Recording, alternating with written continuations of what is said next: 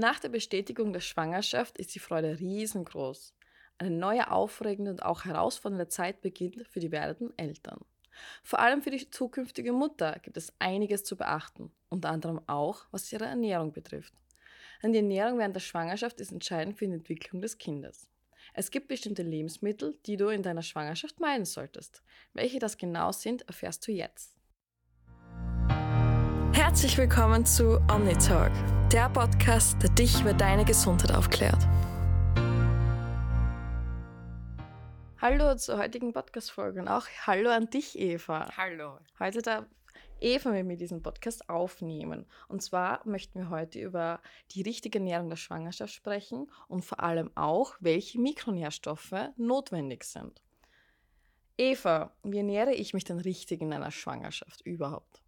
Die Ernährung in der Schwangerschaft, das ist ein ganz besonders spannendes Thema.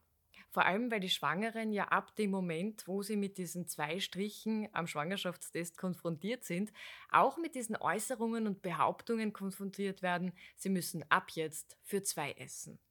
Das ist aber nicht der Fall.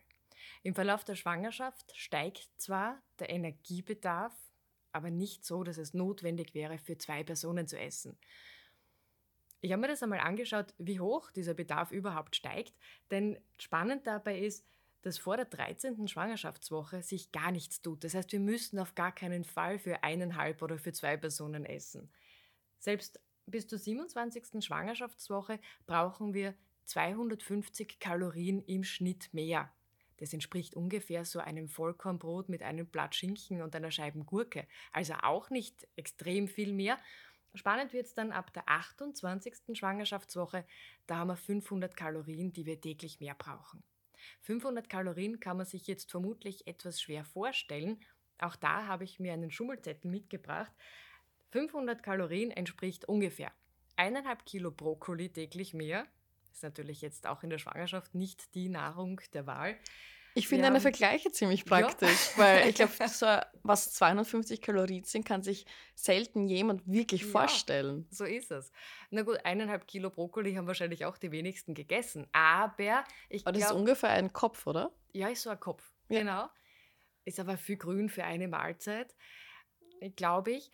Ich glaube, das, was man eher mehr so auch in der Tasche mit dabei hätte, sind zwei Schokoriegel das, was uns auch ein Begriff ist, 500 Kalorien und was mich ehrlich gesagt auch schockiert hat, sind ein Big Mac hat 500 Kalorien. Eines? Mhm. Oh mein Gott. Ja. also okay, da, ich überlege es das nächste Mal extra, ob ich eines nehme. genau. Es ist vielleicht auch für alle spannend, die jetzt nicht schwanger sind. Also 500 Kalorien, ein Big Mac oder eine Tafel Schokolade. Und das brauchen wir, also nicht die Tafel Schokolade, nicht den Big Mac, aber das ist interessant für die schwangere Frau erst ab der 28. Schwangerschaftswoche. Bis dorthin bleibt das Leben eigentlich normal. Ja? Das heißt, der Energiebedarf, der wird nicht eklatant höher, aber das, was sich steigert und das ab dem ersten Moment, ist der Nährstoffbedarf. Die Frau muss auf diverse Nährstoffe extrem gut aufpassen. Und da ist es heikel, weil vor allem die Folsäure ab dem ersten Tag der Schwangerschaft gebraucht wird. Wie viele Frauen wissen ab dem ersten Tag der Schwangerschaft, dass sie schwanger sind? Ich glaube mal die wenigsten. Deshalb wäre es für jede Frau wichtig, ab dem Moment, wo der Kinderwunsch da ist, Folsäure zu einer Priorität zu machen. Das ist schon mal gut zu wissen, weil ich dachte, Folsäure ist erst während der Schwangerschaft relevant. Mhm. Also nicht, also ja. mit der Schwangerschaft, hätte ich ja. jetzt mal geschätzt. Genau, also wir sollten wirklich schon gut versorgt in die Schwangerschaft reingehen.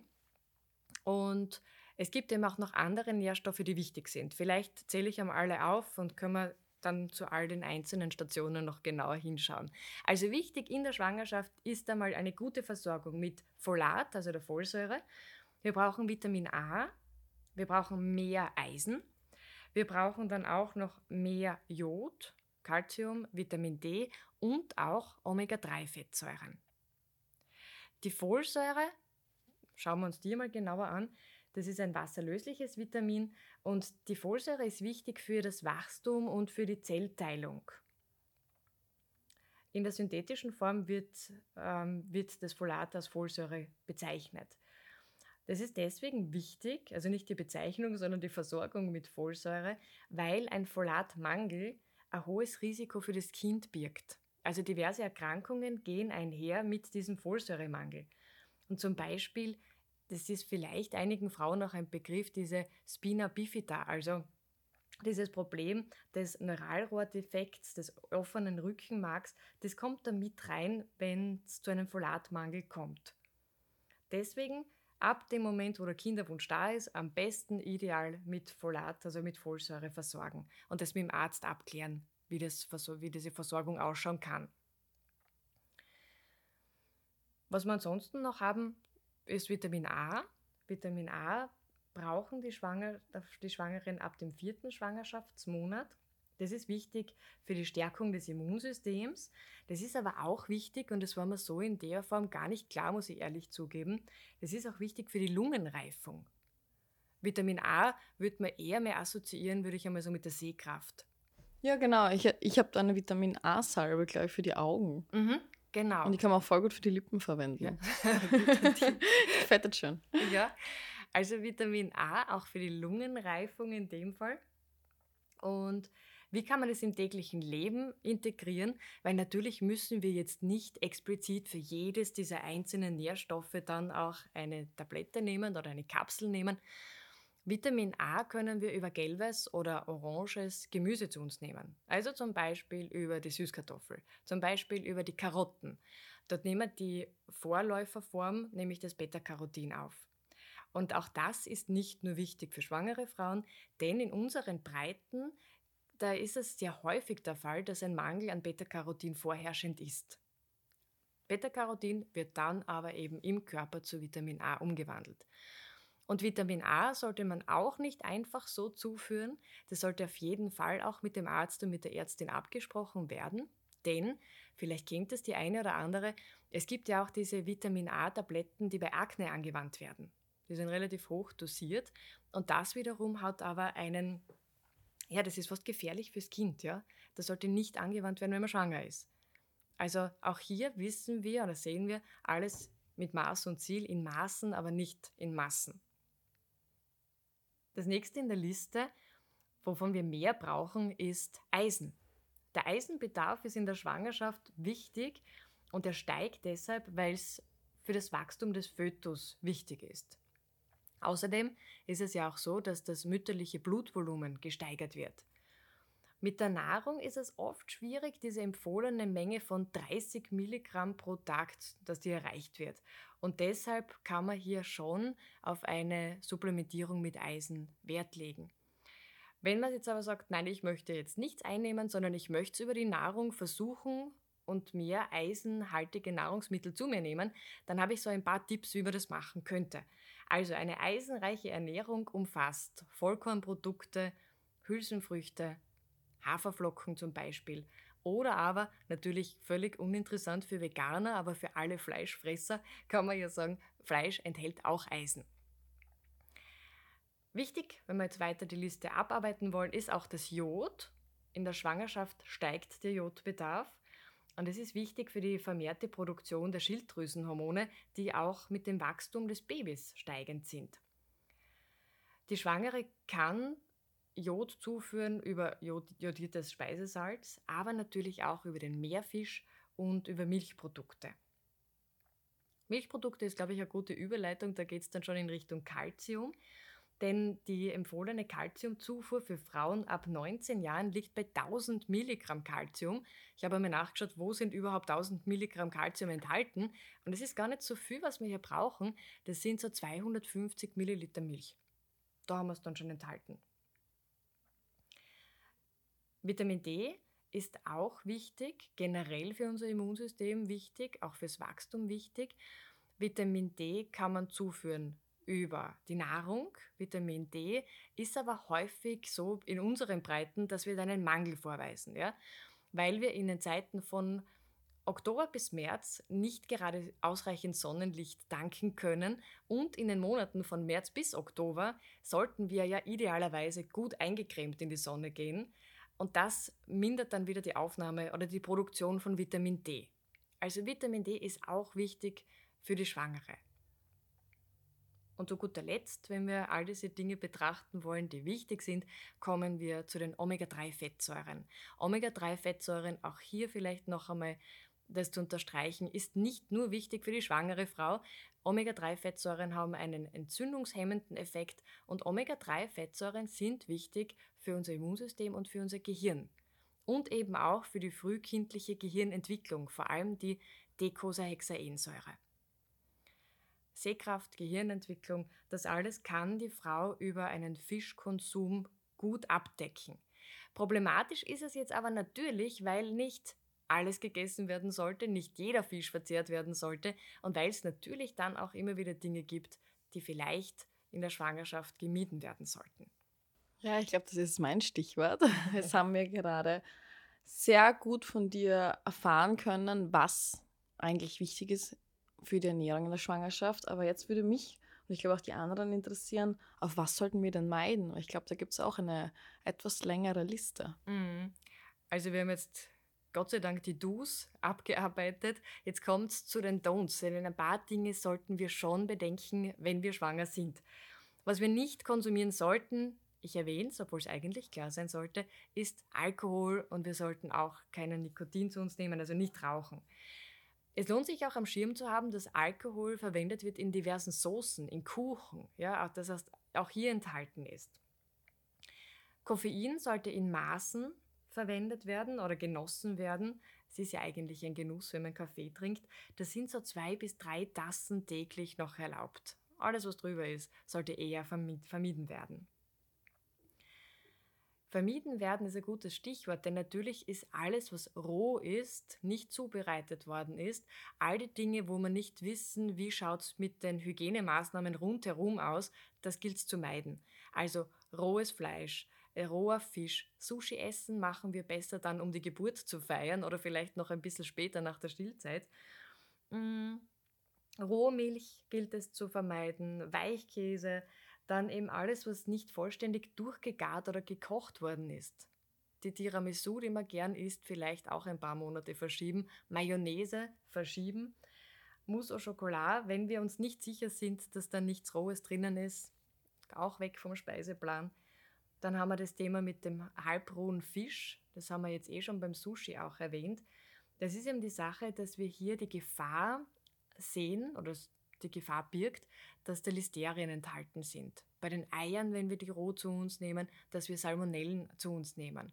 Dass wir, wenn wir das Fleisch nicht komplett durchbraten, also so ein blutiges Steak sollten wir nicht essen, auch da haben wir so das Problem mit der Toxoplasmose. Also es gibt da Erreger, die natürlich für die Mutter ein Problem darstellen, aber noch ein größeres Problem für das ungeborene Kind. Deswegen im Sinne der Gesundheit auf all diese Dinge besser verzichten. Auch so Dinge, die jetzt vielleicht auf den ersten Blick gar nicht so als gefährlich einzustufen sind. Also diese bunten Salate im Supermarkt, die dann in Plastik abgepackt sind, wo wir nicht wissen, wurde die tatsächlich gut gewaschen. Ähm, fertig abgepackte ähm, Müsli, also Vollkornbrote zum Beispiel oder die Käsebrote, diese ganzen Snacks, die schon zubereitet sind, wo wir nicht wissen, wer hat es gemacht, wie wurde es gemacht. Das besser dann extra auszulassen. Hm, was fällt mir sonst noch ein? Zum Salat könnte ich noch was ja, hinzufügen. Ähm, was ich noch weiß, ist, dass wenn dieser abgebackte Salat auch bereits schon vorgestückelt ist, sozusagen durch diese bereits gestückelten, äh, sag mal da, sein Dasein, mhm. ähm, er quasi ja nicht wirklich auch verwundet ist oder halt offen ist und hier so leichte Bakterien rein können. Mhm. Also das, da weiß ich, ob man das da wirklich Vorsicht geboten ist. Ja. Ich glaube, da neigt man auch eher schneller dann so Durchfall, wenn man das mhm. zu sich nimmt. Und es ist natürlich ein großes Thema. Generell äußerst unangenehm, aber wenn man dann Flüssigkeit verliert, wenn man Durchfälle hat, ist es natürlich auch immer eine Gefahr fürs ungeborene Kind. Also da vielleicht vermehrt dran denken. Ja, das auf jeden Fall.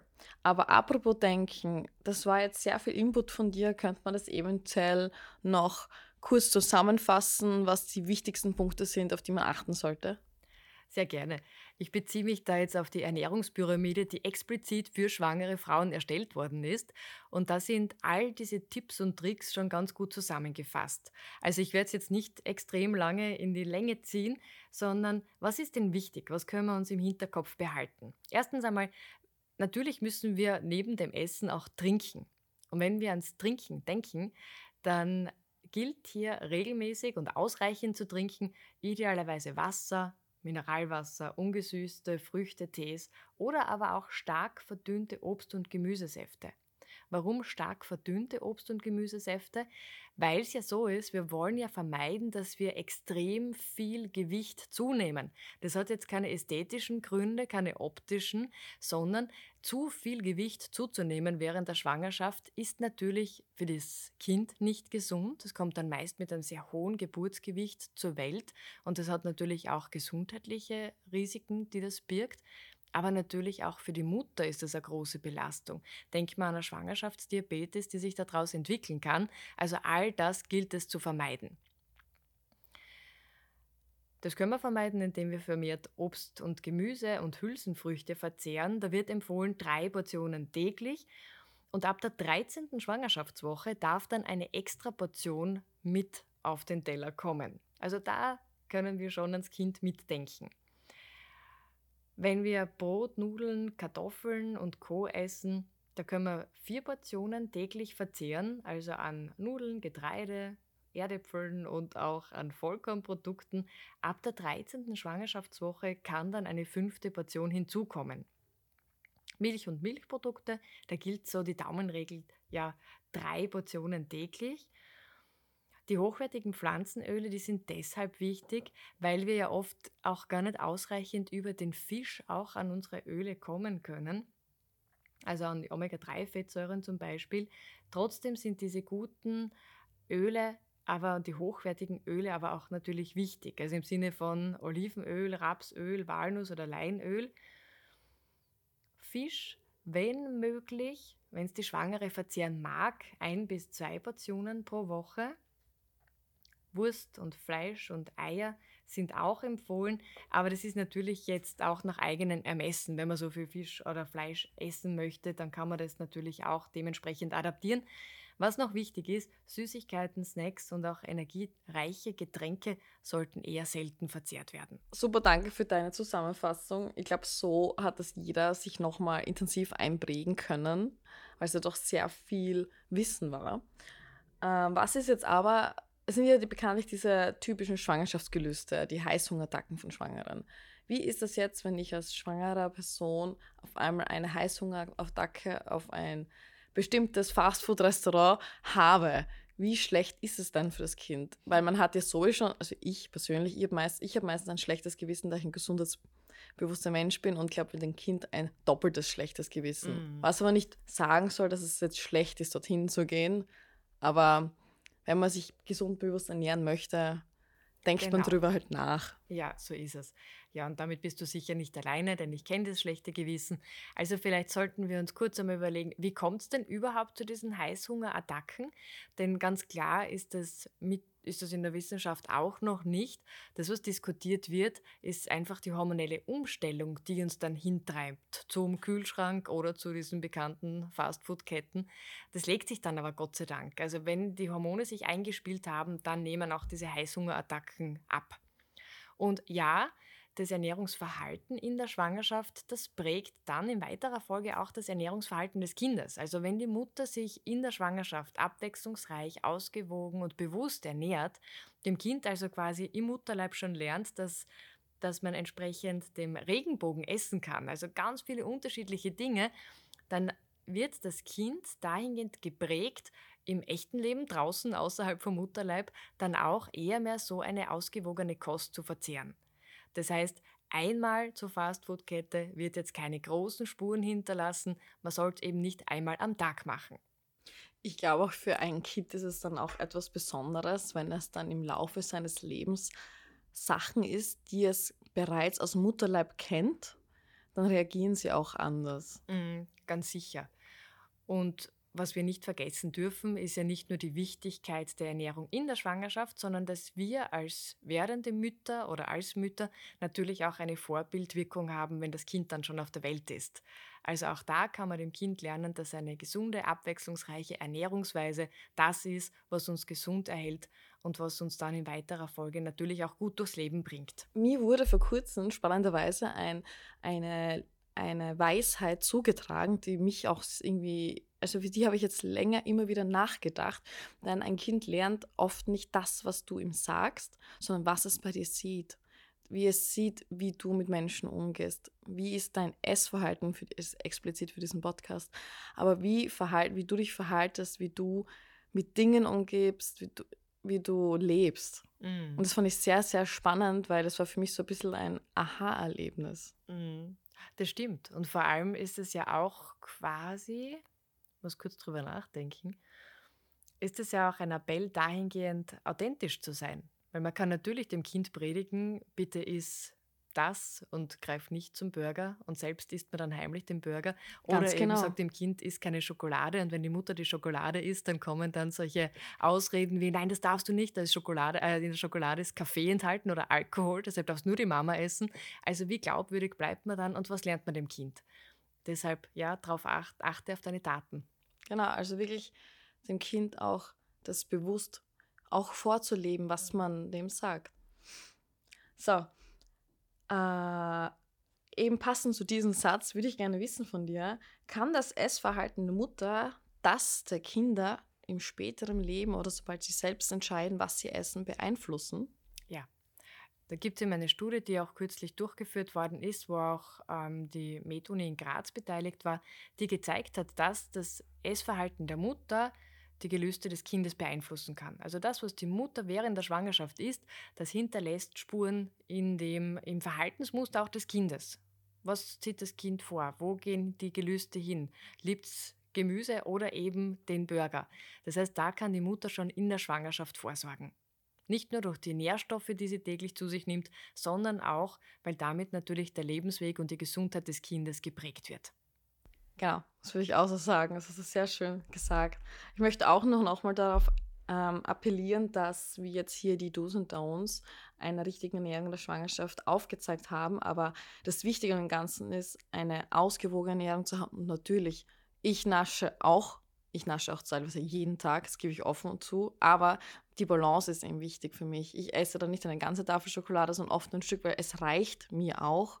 Ich versuche dem hingegen auch meinen, auf meinen Körper zu hören, zu hören, wann ist Stopp, was möchte ich jetzt essen.